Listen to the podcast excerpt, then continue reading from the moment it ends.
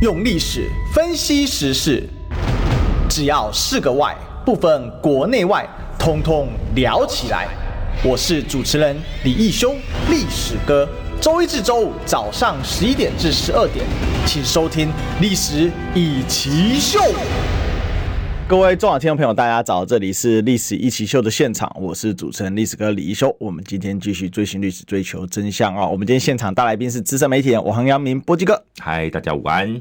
好，我们今天来跟波基哥请请教一下啊，因为我今天的题目叫做呢蓝白合 VS 蓝白斗，合作合作派 VS 主战派。嗯，那其实现在策略是蛮明确的，而且也看得出来是哪一些人是什么样的选策了哈。嗯。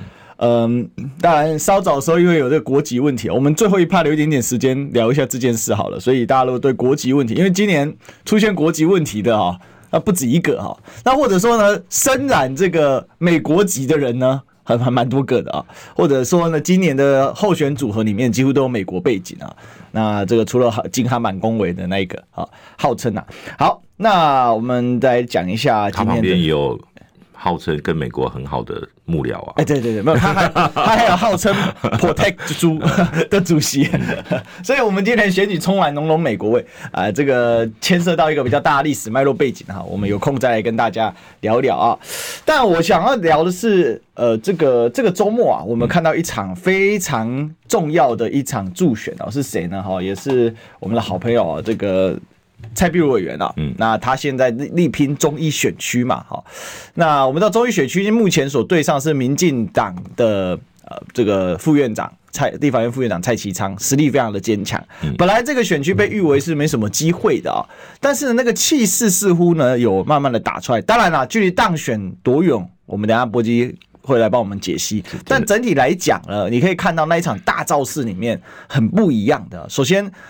我们可以看到，蔡壁如刚出去的时候是完全没有资源的哈，我印象很深刻啊。有一次我们聊了好久啊，呃，私底下还在聊，交换了不少意见。另外呢，甚至呢，在台中的地方组织都是蓝营在支持比较多，白营甚至在出现党部跟蔡壁如哦彼此之间呢呃有所局域啊，就是对于资源的怎么使用、分配、调动等等的问题啊。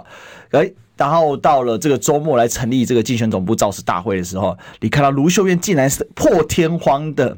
为非国民党籍的蔡壁如来担任竞选总部主委哈，这个是让人觉得蛮厉害的一件事情啊。那同时呢，柯文哲也去了。那国民党其实不止卢秀燕到了啊，国民党还联合的去帮他造势，其他人跨选区过来呀，哦，来来帮忙造势这样啊。这可以说是一个蓝白河示范区哦。可是当然呢，在民众党内部也有不同的声音啊。好，我们可以看到柯文哲可能是目前所谓的蓝白河，但当然这个河已经改变了哈，改成合作的合，或者说。呢，这个蓝白地方合好和这个合在一起的合哦，这个也大家要分清楚。中央因为已经破局了嘛，嗯，波基你怎么看这一场造势？首先卢轩扮演的角色很特别哦，不过呃这里面还有很多猫腻啊，等一下我们一个个来聊。先先就整个大的形势来看哦，感觉得出来蔡壁如的决心，还有人缘真的非常的好。那你你怎么看现在卢秀燕的动作？还有柯文哲也很感谢卢秀燕这样，这个有没有助于说在野的一个相对来说气氛和缓一点？因为最近我们知道气氛非常的剑拔弩张哦，包括支持者们也是互相攻击来攻击去的哦。应该这样讲啊，就是在呃，民众党在台中跟卢秀燕系统的合作，其实叫做呃双赢。怎么说呢？民众党哦可以在地方扎根，对。而国民党可以借由蓝白河拿下好几席，他投资一个蔡壁如，就是说我我把我把我地方的资源桩脚投注给你蔡壁如，但是我有可能至少换回两席以上的选区有机会翻转，嗯，至少两席。哦，就是说台中其他的选区只要蓝白合作。至少两席会翻过来，对，所以对卢秀燕来讲，这个叫稳赚不赔哦。可是呢，你说蔡壁如这一区，你说什么气势啊，什么什么呃怎么样啊？不要忘记了，上一届蔡蔡其昌是拿下了。六十六点六九趴的得票率，超过三分之二的选票都被他拿下来了。而林嘉欣的得票率，那时候国民党那个蔡最强蔡农，他拿不到三成的选票，只有两成九多。那光是选票的差距，一个单一的选区，蔡其昌赢了将近六万票，等于是你呀。嗯，完全碾压。那个、那个、那个就是踩死一只蚂蚁那种感觉。在选战里面，这种落差就是一个呃极强对一个极弱哦。那呃，这个几乎基本上就是连国民党基本盘都没有出来，连基本盘都不足。那为什么会搞到连基本盘都不足？这个我相信上一届有很多很多的问题。可是呢，对于呃，当然第一个这个选区蔡其昌在这个边，你不要以为他只是打空战，没有。他的陆战也非常的扎实，所以呢，有有一些人在那边放说什么啊，蔡壁如的什么选情越来越好，骗笑，不要再欺骗自己了。这个选区蔡壁如不会赢，我直接讲了不会赢。嗯，哎，我没有要意图使他不当选，我只是说这个选区很抱歉，要对于不管你今天蓝白合不合，在这个选区要打赢难度都是你知道那个就是大魔王一样。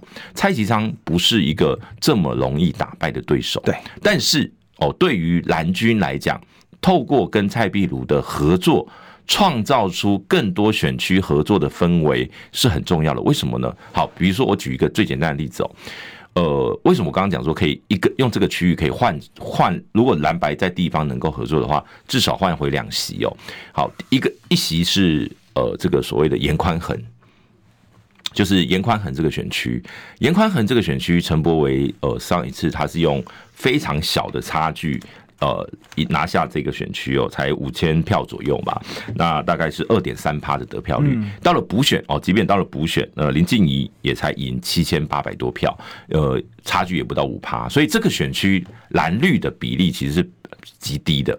如果呃，严宽很能够得到白银的支持，也就是说，在其实像这个江河树啊等等的这些呃力量能够去挹注的话，让让严宽很能多一点的年轻选票、中间选民。那在民进党在林静怡背负了民进党的包袱的状况下，这场选举这个选区要翻转。难度不不难哦，要翻转不难，这是第一个第一个选区。另外一个指标性的选区就是台中市的第五选区，就是哦北屯北区跟北屯区，就是庄敬城的这个选区哦。庄敬城上一届他选赢呃沈智慧也是以才赢五千多票，五千两百多票。可是呢，那个选区上一届就有一位民众党的人参选，对，那民众党那那一位叫谢文清呢，他拿了一万八千多票，所以呢。这一次哦，民众党没有人参选，而黄建豪这是一个在地的议员，是呃有比较年轻，相对来讲是年轻的。而庄敬诚他在地方，他呃老实说，他上次的得票率也不到四成五啊。所以这一次哦，相对来讲，我认为这一区基本上就是翻定了，翻定了。哎，这颜宽恒那区我还不敢讲说这个翻转怎么样，可是这一区我认为翻定了。为什么？因为哦，这一区还比颜宽那区更稳呢，更稳。为什么？因为第一个，这个这个选区是卢秀燕的本命区啊。对，之前是这个选举本来是卢秀燕的，对，后来卢秀燕选上市长，换沈智慧补选，那时候对对上就是谁？王义川，嗯嗯嗯，那王义 川第一次参选就败 败给了沈智慧，哦，我结果呢，那个当机，没有，结果他没有选下去，结果呢，庄敬诚选赢了，对，好，那当然我认为这个是国民党提名的问题，你怎么会提沈智慧呢？这个就是在，尤其在二零二零年那次选战里面。大量的年轻人都往民进党投的时候，你只要今天是一个没有办法得到年轻人选票的，那时候就会变成这个这个惨惨状哦。他的有些年轻的蓝军的宁可往民众党投，他不会往国民党投哦。尤其是沈沈沈智慧这样的选将，所以这一区我认为本来就是蓝大于绿，可是呢，呃，加上了中间选民之后，才会让庄敬诚翻转。那这一次哦，我认我认为这两区就基本上是翻转难度最低的。这两区，呃，再来，另外还有哪一区呢？像那个，其实像杨琼英那一区哦，杨琼英上一次赢洪慈庸才赢不到一千票，九百多票，对，是全国差距最小的选区。可那边一样，上次也有一个民众党，拿了一万四千多票。所以像这个选区，这一次基本上。三个人参选，两个一蓝一绿，然后一个无党籍，这种就是那种所谓边缘型的候选人的状况下，蓝绿直接对决，我认为杨琼英还是相对来讲赢面比较大的，就不大氛围就不会这么险了哈。那当然在，在在还有一个选区，其实我认为是黄国书的那个选区是可以观察的，有很大变数哦、呃，就是江兆国，因为江兆国在呃绿营，他是一个比较严呃那个叫做爱恨分明啊，就是说。谁是谁是蓝的，谁是绿的，他是打得很清楚的。而这次呃，国民党是提名罗廷伟，那罗廷伟一方面他是比较年轻的，二方面是黄国书，因为他当初退的退选的关系哦，就退党、退选、退党团，然后就是三退。那有一群，因为他那个廖北亚事件，有一群黄国书的庄脚其实是不满的，嗯，就如同赵天林的庄脚其实是不满，而黄国书很多庄脚没有分这个所谓的这个颜色。他们这个在地方是很，因为他们长期做里做议员，黄国书地方服务做的非常好，对他有很多蓝蓝营的都会支持他。嗯嗯，那这个也是他，你知道我我以前跟他聊天了，他就讲说卢秀燕真的很厉害。他说卢秀燕就是那种绿营的里长都会买单的那种那种市长。那可是他说像林佳龙，像其实民进党有些人的作风就是蓝绿他分得很清楚。对，蓝的里长我就是不给你资源，绿的我就会给你。像江兆国就是比较那种蓝绿是分明的，他会看你的底细是什么，然后再来决定我怎么跟你合作。所以他长期只跟绿营的里长合作的状况下，就会因为他爸爸他自己爸爸好像也是议员还是里长出身的，就是也是地方政治。所以呢，像这种这个选区对在黄国书不选了之后呢，这个盘会怎么走就很难说，因为中间选民或者说那种比较服务型的选民，可能就会想说，哎，江兆国没有被他服务过，嗯，那也许罗廷伟，我看看状况怎么样，或者他们觉得市长是卢秀燕，对，他们愿意给他一个机会，怎么样的，就有可能会有改变。所以我说，至少赚两，就是对国民党来讲，至少有可能赚到两个选区，甚至多的话还会到第三个。也就看黄国书这一区有没有机会。关键就是蓝白河的氛围，其实在这个上呃。就是说，二十三号，十一月二十三号的那个君悦之后，之后蓝白之间的仇恨值都拉高，是这个对立委其实选战是不利的。可是只有在台中，因为卢秀燕的关系，让这个效应在台中是进不去。嗯哼哼哼。好，可是他也不见得说没有啦，其实他也还是有，有一些年轻人还是不会投给国民党，气啊，对，还是会有，很愤怒。对，可是，在当你看到哦。毕竟是卢秀燕，毕竟立委，好，他们想说啊，这毕竟不是侯友谊，这毕竟不是赵少康哦，他们就会觉得，哎，仇恨值也许就拉低了一点，然后就会去思考说，那与其投给这个民进党的，会不会我投给国民党的还好一点？这个就是看他们要怎么决定，因为在这个地方你要投民众党，你也没得投，对，哦，完全没有，对，就是说区域的部分啦，就你只有这个蔡壁如这个地方，所以你有合作的地方，它这个当台中变成一个蓝白河的一个示范区的时候。呃，我认为关键还是在于区域立委的盘势，对于蓝军相对来讲会比较有利，而这个有利的氛围不是呃不是谁造成的，关键在于卢秀燕、蔡壁如他们都愿意合作，嗯，就这是一个集体集体互利的一个行为，对。可是这个在很多地方就没有办法成功，比如说像高雄。你知道高雄那个那个有一位叫曾引力嘛？他们民众党提名这个，结果呢，他他本来要寻求这样的模式，就是蓝白合模式。结果呢，像曾引力，他礼拜四呃，就是礼拜四君悦一一一没有合，然后呢，那个礼拜五就有一个国民党的现任议员用无党籍去登记参选，然后呢，国民党的那个高雄市党部就说我们支持他，嗯，立刻破局，立刻破局。哎，为什么呢？因为很多的在地的议员会有一种。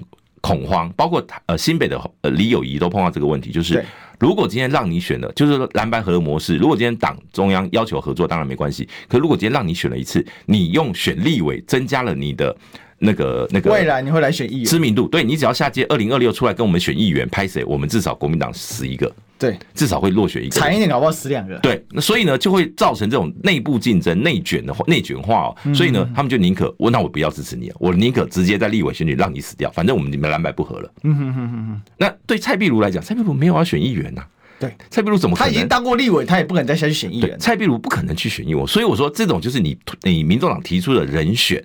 能决定能不能让地方信任，这很重要。因为像曾以利，他你知道他上次还选高雄市长，好像补选还还参选了，然后拿了几千票吧。所以像这样的，你你你你你这个人就是选选选的那。你有我听到高雄人还说，这个柯文哲去高雄哦，连他的名字都念不出来，就是那个曾以利的名字都对对，所以就会让他觉得，哎，你到底是不是？你念不出来，我其实我也不知道他。啊，就很多人不知道。好，可是像李友仪，李友仪就真的是因为蓝白河破局才破，不然本来侯侯友谊他们那个友谊连线，对，本来是说哦，那个柯文哲到李友谊的场会喊友谊友谊友谊，动算，动算，动算，本来是一个梗哦，结果破局了之后，像至少是在地，尤其是三卢三卢这个议员选区的，像那个王威元，还有几个，反正就是那种侯家军的，嗯，全部都不停的，一定不停的，对，因为他就是怕来跟他们竞争。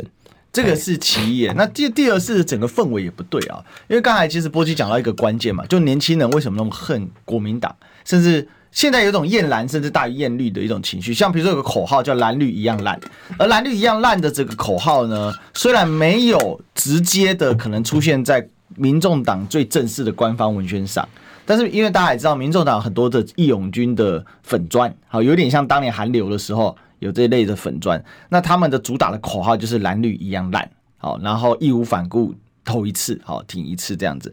那他选择他选择这样的一个做法，或者是说这样的一个策略，我发现这出现两股，因为如这个。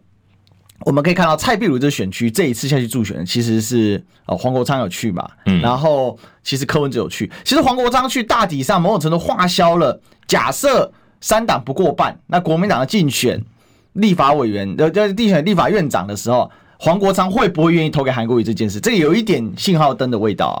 可是呢，你可以发现，哎，像民众党里面最强的主战派，这个竞选总干事黄黄珊珊啊，也是他们的部分区排名第一。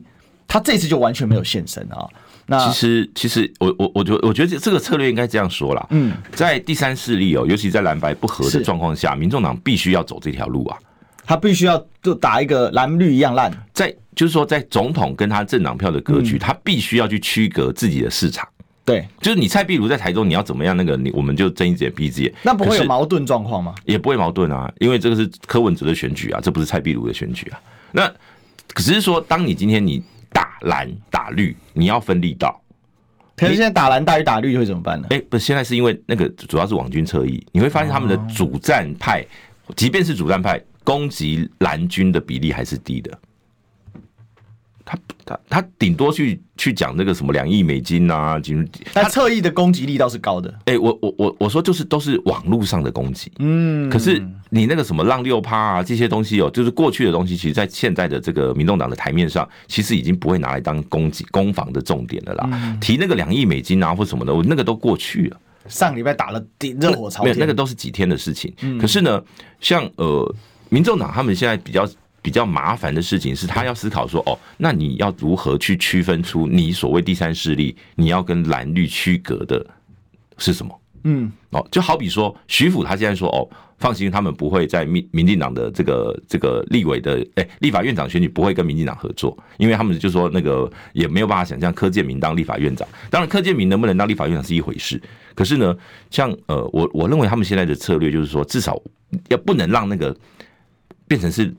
呃，白皮绿骨那个标签，因为过去打黄珊珊，蓝军打黄珊珊，哦，打黄国昌，打陈昭之，都是把白银打成绿的，就是一个绿白双星哦，这样的一个一个一个合作模式，会让人家觉得说啊，你就是绿营的侧翼啊，怎么样，小绿啊，怎么样的，所以会让蓝军全部归队。而这一波其实事实上大家都看到，就是蓝军的归归队，白银的下降。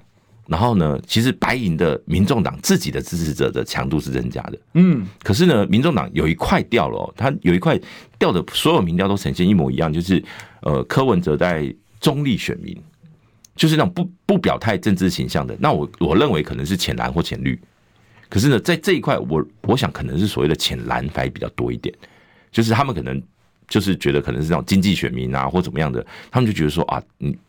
就是现在就觉得你看不出看不出你有一个治国的团队，在蓝白不合的状况下，他们就选择哦，可能就因为最近很明显就是侯友谊在这一块多了一些，那当然最多最多的还是流向赖清德比较多，就浅绿，嗯，就是年轻人也也跑了，所以对于民众党来讲，现在比较麻烦就是这两块的离开，你说蓝军的归队加上中间浅蓝浅绿的离开哦，这两块都走了，那你剩下的盘还有多少？是一个。没有被验证过的深白，也不叫深白了，就是说柯文哲的铁盘到底能够站稳多少的比例？哦，有人认为很乐观，说哦，第三势力无那个无色觉醒，就是说无党籍才是台湾最大党哦，然后说所以呢，这个柯文哲才会是最大的公司。有有人可以很乐观的这样讲，但是我我我认为这个有点太乐观了，就乐观过度，那这个对民众党的务实面是不合理不合逻辑的。那如果今天民众党要打一个跟蓝绿不一样的选战，在相对资源少的状况下，你能够唤起多强的能量？这个是现阶段民众党要面临的考验。但他但你在打蓝跟打绿的这个过程当中，要怎么去拿捏那个力道？这个也是考验他们的智慧啦。如果你今天蓝白呃蓝白互打哦，打到最后，第一个赖清德票会高，第二个呃这个民众党。可能未来的空间会小。我说是合作空间，跟尤其跟蓝绿两党的合作都变得非常小。那还有一个关键在于说，呃，对国民党也不见得好，因为国民党还除了台中以外的区域立委，在这群柯文哲的选票不知道往哪里投的时候，你拉高国民党跟对，就是说呃，民众党支持者或者说柯文哲支持者对国民党的仇恨值的时候，他们可能会往年轻选票就往民进党的人投。我观察一个现象，嗯，就是如何降低民众党对个人的仇恨度呢？很简单，大家都用力去给蔡壁如站台了，这会出现这个状况。而且大家会发现，一些明星明星级的参选立委都竞相的到呃蔡壁如那边去协助站台。为什么？因为大家就是没有要降低那个仇恨。你看，像那个什么什么游淑慧啊，都要邀蔡壁如去帮他扫街啊。是啊，然后什么就是很多巧心也有这个计划，都会。我跟你讲。你不能邀柯文哲。也是，你不能邀柯文哲，那我就邀蔡壁如。哦，邀学姐，邀就是邀这些民众党的这些呃有知名度的嗯。这些代表性的人去证明蓝跟白在一些地方选区立委是可以合作。我想这个是很多国民党小鸡必须要做的，因为现在的仇恨值拉高，对两边其实确实是，尤其是国民党小鸡会很危险，嗯，确实是危险的，因为诶年年轻人就是这样的，如果他今天就是不满，我就是觉得国民党很坏。拍谁？那你这些挂着国民党牌的，不管你今天是徐小新还是罗志祥，即便你是所谓柯文哲，所谓比较友善的哦，这样的这个这个这个，他通通恨死你。对他们，他们除非你的对手更黑黑，所以今天就是比谁是柯，比看民进党对手比较黑还是你比较黑。对，像比如说，比如说像最近徐小新可能就呃有点。这个有点运气还不错，对，因为许淑华在打柯文哲什么什么图利金华城的什么财团这个案子哦，许淑华必然要往这个打的，他在议会里面质询嘛，然后高嘉宇也跳出来说，这个我他在七年前就已经在主张啊，在打这个大家比柯黑就对，对对对，突然两边在比柯黑的时候，然后我想说，这个李彦秀跟徐巧芯可能就啊松了一口气，这个就是这个就是每个选区有每个选区不一样的状况，对，因为但是不过有些选区那个议题要能够穿透到。选民身上，他也是需要一点聚焦啊，对，就，所以还有会分成说，我蛮同意波及看法，就是说分成说每一个选区的个别，还有其实候选人组合本身也很重要哈。可是其实我们现在看到的是，其实是铁科粉，或者不能说铁科粉，就是比较主战的科粉，其实现在对蓝营的仇恨值是一直降不下来，非常高，非常非常高哈。包括现在聊天室，我们就可以看到哦，就是没关系，但是因为这种聊天室我都。对了，我都不 care。没有，我是说它呈现的就是一个趋，就是有一些人的那种不是因为情嘛。因为第一个，在这种所谓的大众，所谓的 mass 哦，对，人家以前我们讲 mass media，就是一般 mass 是讲乌合之众哦，就是你没有办法去判断说这群人到底是从哪里来，是。可是像我们这种聊天室啊或什么，通常都是有组织的，比如说留的言都差不多或怎么样的，通常这种我都不 care。嗯，你们不能代表大真正的大众，嗯哦，所以我其实看民调，很多人，而且他们甚至已经开始否定所有的民调的时候，我觉得这个是很很危险。这个对柯文哲的呃群众来讲，或者说对柯文哲的支持者来讲，是一个危机。嗯，不能否定民调，你你可以去从民调里面看到你们可以学习成长的部分，而不是去全面否定，然后说什么蓝绿夹杀，媒体全部不公平。很抱歉，这只会让你们越来越小。嗯。但是不管小不小，广告不能小啊、嗯哦！我们进广告。我关心国事、家事、天下事，但更关心健康事。我是赵少康，推荐每天中午十二点在中广流行网新闻网联播的《听医生的话》。我们邀请到的都是国内数一数二的医疗权威，给你一个小时满满的医疗资讯，让你健康一把抓。除了收听以外，还要到 YouTube 频道上订阅 “I Care 爱健康”，按赞、订阅、开启小铃铛，爱健康三支箭，一件不能少。用历史分析国内外，只要是个“外”，统统聊起来。我是主持人李易修，历史哥，请收听《历史易起秀》。欢迎回来，这里是历史一起秀的现场哦！我是主持人历史哥李一修。我们今天继续追寻历史，追求真相。我们今天现场大来宾是我们资深媒体人黄明波基。嗨，大家午安。好，这个我想刚才我们来聊到一个很关键的地方啊，就是说现阶段最大的困扰在于说，呃，因为要下架民进党，毕竟在野只要只要分散的话，哈，可能不见得我们要说下架民进党，我们就说下架贪腐政权哈。我相信不会有人反对民进党政党轮替的，对政党轮替哦，不会有人反对说现在的民进党是有贪腐问题的哈。那真的是弊病丛生哦。那所以也才形成所谓的六成六成五的所谓主流民意嘛。那也才闹出之前君悦事件等等，但那些都过去了，但情情绪过不去。现在这个情绪的蔓延，不见得还不仅过不去。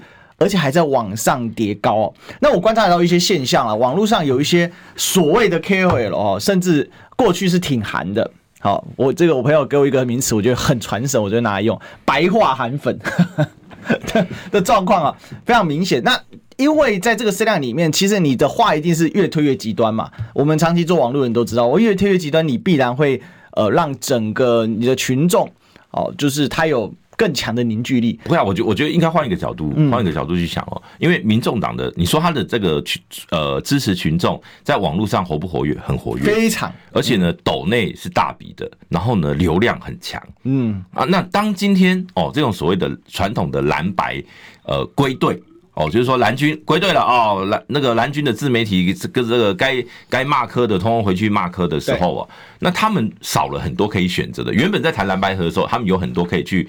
分享跟蓝蓝跟白可以一起分享一些价值的这个这个地盘，通通没了。嗯哦，比如说这个这个，我我们还是不要举例好了。就就他们就会觉得说 奇怪，怎么蓝的看不进，竟然会变缩机啊？没有，因为我我觉得这种这种举例，其实某种程度是把某某些人贴标签了。但是他们就会觉得说，哎，我觉得觉得越来越多人对我们本来蛮友善的，哦，突然变得不友善。哦，比如说黄阳明啊，他说本来他都不会骂我们，现在怎么都会一天。天老骂我们吴欣颖哦，说他是什么拿铁作风 哦，拿铁往脚上砸哦什么的，哎，不是啊，我其实我觉得可能是他们 那就事论事不是吗？呃，应应应该是说你要知道，像比如说我我我我挺蓝白河的原因，是因为我支持政党轮替，嗯，那。不，我今天不管你今天蓝白合不合，我该骂的我也不会少、啊。反正就是这样、啊，就是你重点是你做不做的对或错。那吴欣盈的作风错了，该检讨就是要检讨。嗯。可是当你今天白银有有一股声音说，吴欣盈好会讲话哦，讲出我们年轻人的心声。嗯、对，我们成年了就是不需要被家长去管教。你这个你记者哈不会问问题，你还要去讲什么家父家父什么呃什么还要去什么都已经成年人还要去问家族的意见，这是什么迂腐的这个什么观念？好。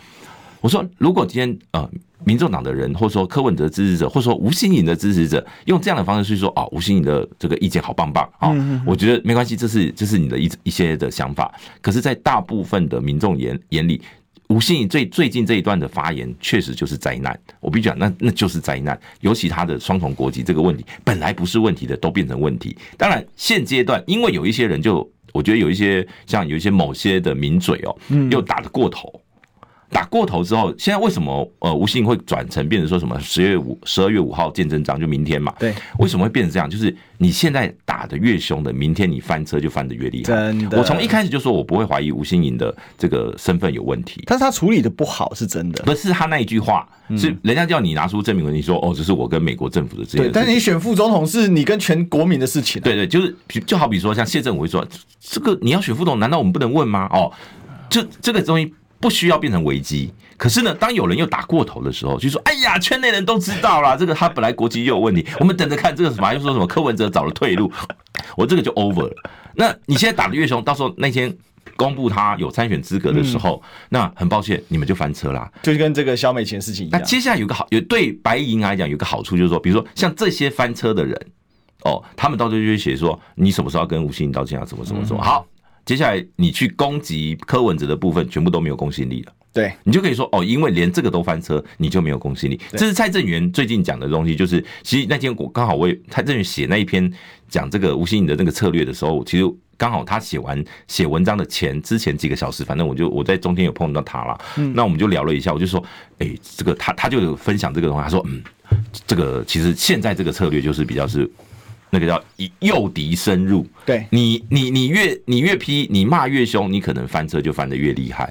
这个当然，这个就是策略上的运用。可是你在第一时间的处理不好，这个是事实，这是两回事。就是我们就是就事论事。就好比说肖美琴的这个这个事情，等下我们会聊到的话，肖美琴的事情，我也觉得，如果今天不是王定宇去打吴欣颖，谁会在乎这个国籍的问题？真的。所以，那今天人家可以去检验吴欣颖，为什么你肖美琴就不需要被检验？嗯，或者说你们进办就直接，哎，吴欣颖那边进办也是说没问题啊，那那还是一堆人之一嘛。所以我说，在你你你肖美琴也一样嘛。当然，萧美琴今天也有出来讲，所以我说这个都是呃同一个标准。我像以我们来讲，我们啊做媒体人的，我们就是第一个分析各个阵营的策略。然后呢，看看现在的趋势对哪一个阵营比较有，哪一个阵营比较不利。但整体来讲，我必须要讲，我不管蓝白，呃，就是说从十一月二十三号的君悦事件之后，我都认为蓝白都会输，就是蓝白双输，赖独赢。目前还是目前的态势是很明显，对对，目前还是这样的趋势。而呃，只是说国会的部分可能会有一些呃变数，但是在这个中央执政的部分，目前还看不出有任何的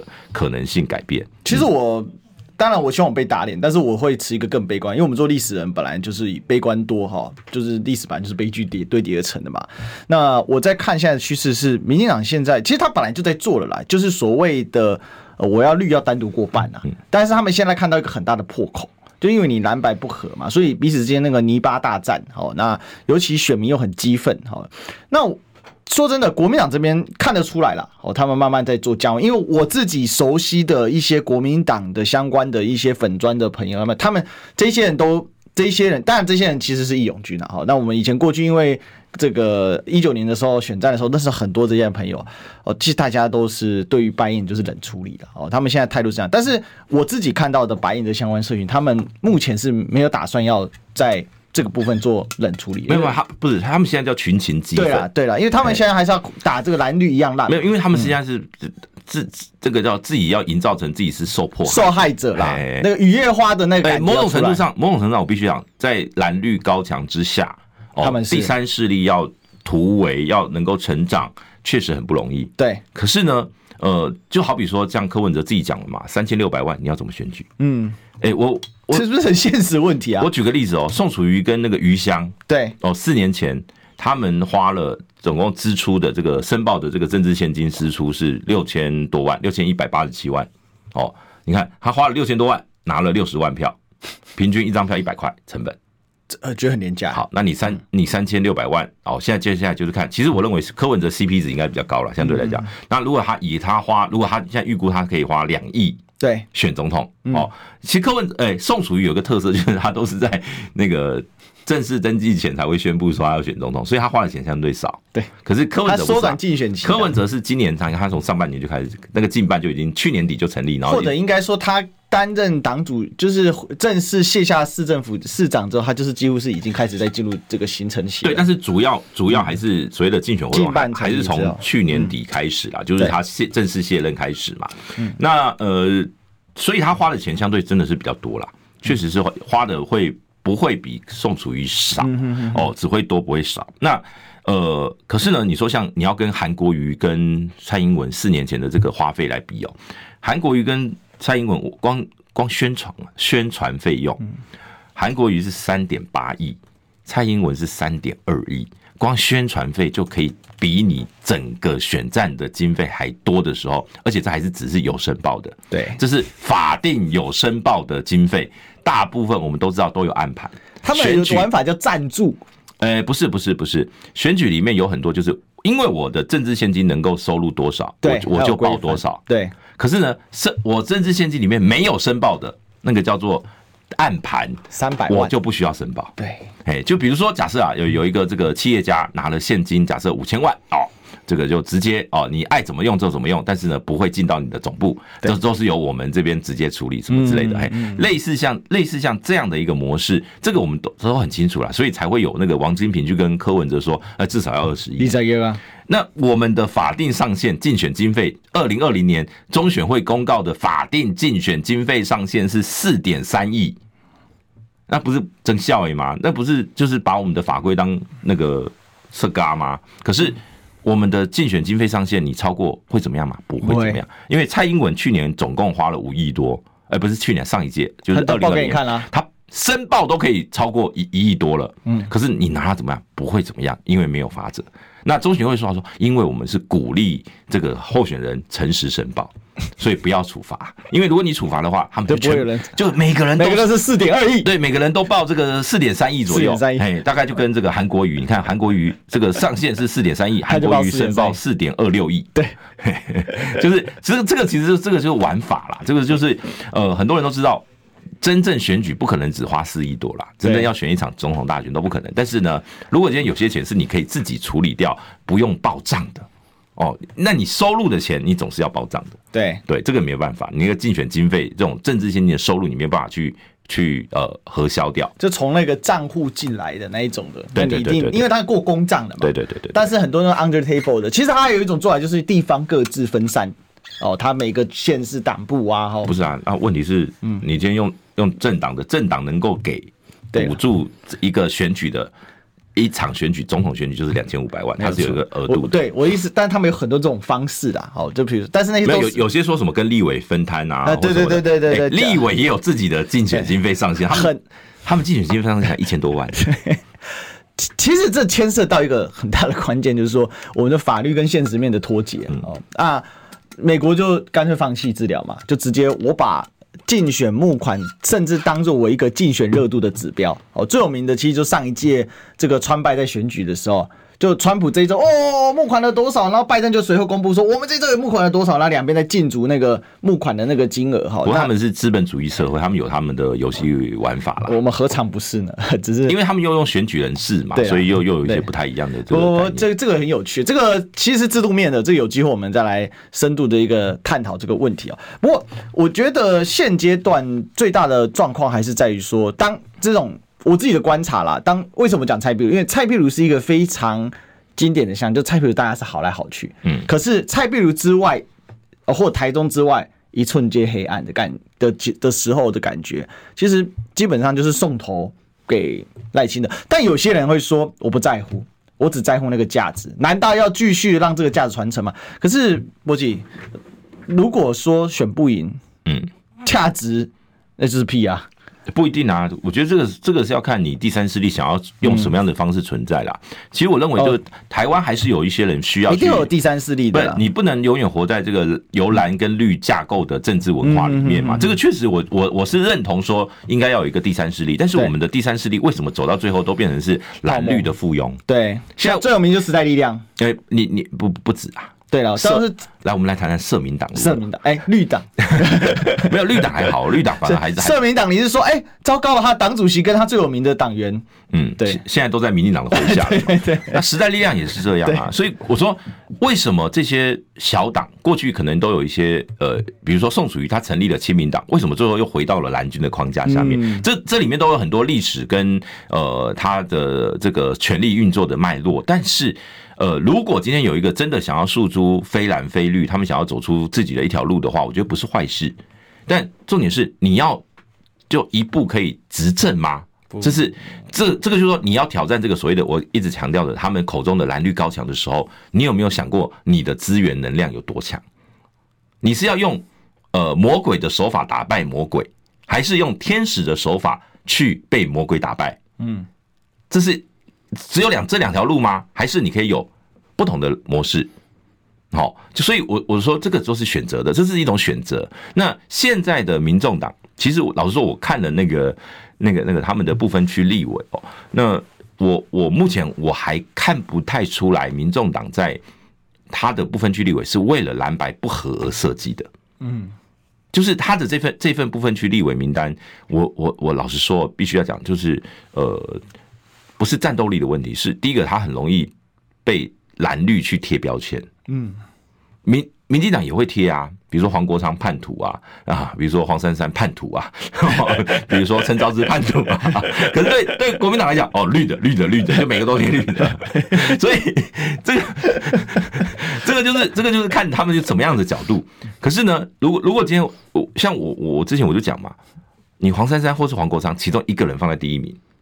那个叫做带头冲，嗯，你另外一个就放在第十名以后嘛，你就可以说我们分两个梯次嘛，一个叫做冲刺组，一个叫做呃叫做这个那个叫把类似说抢救谁谁谁抢救组，对，哎，就是一个在前，一个在后，而且放 diss 很有充分的那个味道在。对啊，就是你不需要两个都放在一二嘛，对对对对，你没有真的没有必要，因为两个如果两个都有，都变成是你民众党未来的战将，那理论上你不需要把两个都放在最某种程度上讲舒适圈，嗯。超舒适，而且毕竟哦，如果你今天民众党就是一个两年条款，你两年两年换一轮哦，那为什么要把两个战将放在同一轮，然后到时候会换你后面那后面那一轮会不会就没有战力？然后也有可能出现到时候两年后，哎呀，怕没有战力出现赦免条款，这政治就这样，对啊，就都有可能，随时都会改变，都有可能，对啊，没有人，但是我们广告是固定出现，我们进广告。预备，预告，三十。哎哎哎，三爷，你在算什么啊？我的剩三十万，什么时阵会到啦？中广新闻网 YouTube 频道即将要迈向三十万订阅喽！在这里，我们有最全面的新闻，最犀利的分析。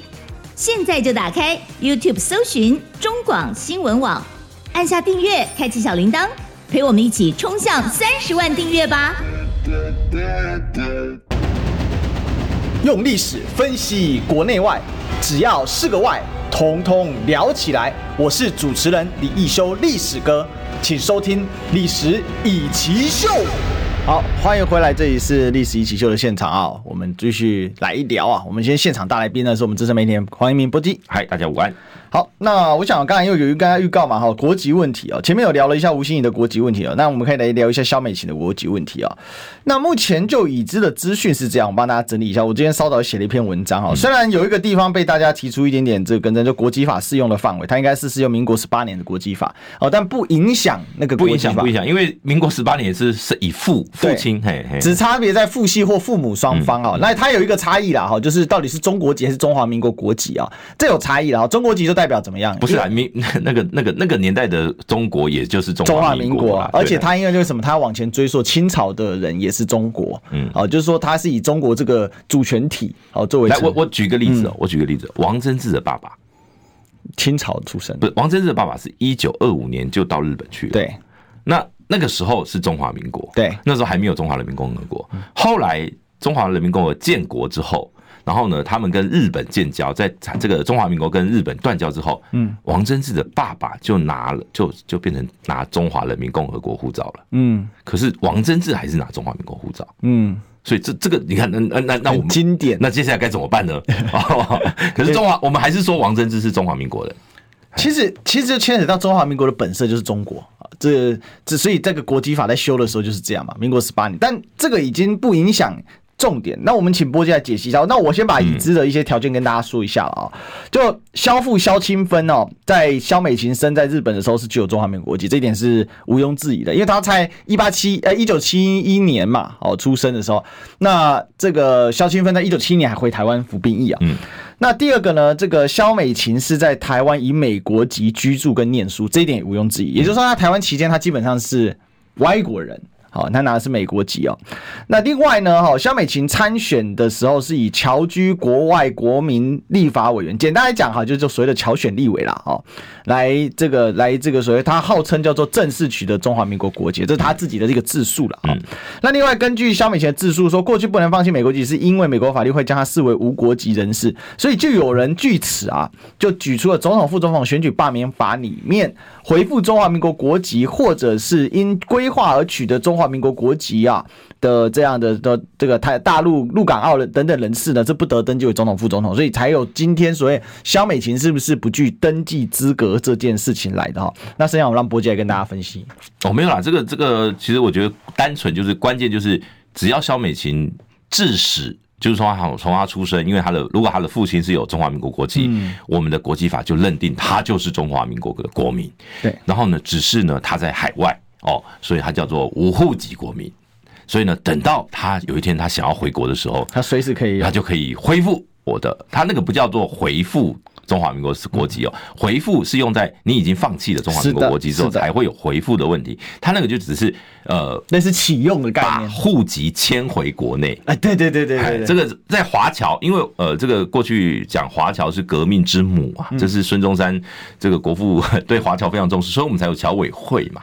呃，很多国家没有这种没有这种机构啦，也不会。我们的国籍法也是因为华侨的关系，所以。在这个部分定的非常宽松。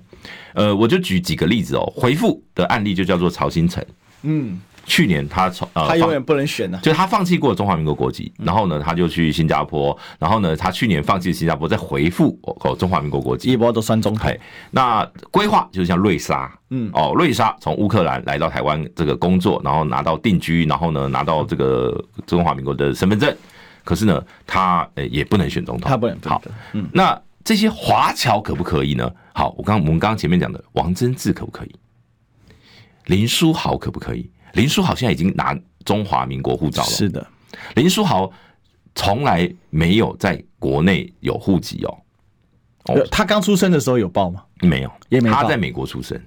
哎，他是台湾，他他是他在美国出生，哎是他是在台，他在加州出生，哦，他是在加州出生，他没有在台湾生活，他是反而是最近打球才来台湾，对对对对，哎，然后而且二零二零年那时候是钟小平帮他哦，因为他的爸爸希望他能够这个来台湾打球哦，那时候因为他他他已经在美国的，是他哥哥生在台湾，他离开了 NBA 之后，他在中国大陆的 CBA 打球嘛，对，那后来那时候那个那个他爸爸就让他办了中华民国的护照。当时还遇到一个问题，因为 CBA 他算洋将，对对对。但是如果他要这样下去，人家说我要再多一个洋将，我跟你说，他要用台籍，那你就要恢复那个。我告诉你，后来我们的这个我们台湾的篮球联盟就有所谓的华裔球员嘛，我们就有一个华裔球员的这个部分哦，而且那个规定跟户籍嘛什么都是割开的。对对对对，反正他们现在就是用这个适用这个，因为他拿他现在拿的就是中华民国护照。好，那我说未来，比如说这个案例啊，林书豪现在三十五岁，未来他如果哦，回回来哦，把户籍他也拿了身份证，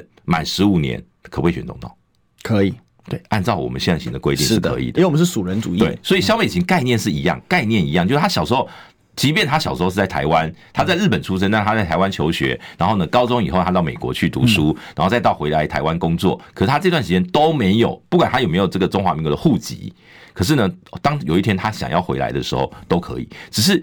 萧美琴要解释的是，他过去在媒体受访的里面，他讲说他只有美国籍，这个部分到底是他的口误，还是说呃他他认知上有问题？哦，这个是他要解释，因为这是过去媒体上面行授出来，他讲的好像七年才拿到，对什么很很困难啊？说他说什么，如果如果放弃了美国籍，就变成无无国籍国民啊？什么什么会有一些什么样的状况啊？什么的？那这个到底是什么样的一个误解，还是认知上的差异？这是他要解释清楚的。当然，他今天应该也有也好像也有在这个公开的行程也有受访哦，到时候我们就来看一下他怎么说。但是我不认为这个会影响他的参选资格啦，因为我们的国籍法认定真的很宽松。因为大家请记得哈，历史华侨乃国这个来就是华侨乃革命之母啦哈，所以会出现这样的一个状况了哈。那我我是觉得说哈，就是今天大家也不要呃，就是太紧张了哈，因为刚才这个小编很紧急的跟我们讲说啊，我们的中广被黄标了哦，真的，我昨天我直播也是下播被黄标啊，为什么？那肯定有人就跟着我在 attack 嘛，哦，就是高频检举。对对，高频检举，滥用检举机制啦。好，那当然这个申请应该会过了，因为我们是内容并没有什么这个问题啊。但是呃，回到国籍法这件事情，它跟历史是非常深刻的关联，所以萧美琴的部分，它一定是从宽认定华侨乃革命之本，即便萧美琴不会认为他是华侨，他认为他是 ABT 好之类的，好这样的状况，好吧？那我们今天谢谢波基，好，谢谢大家，好，那我们就明天见喽，拜拜。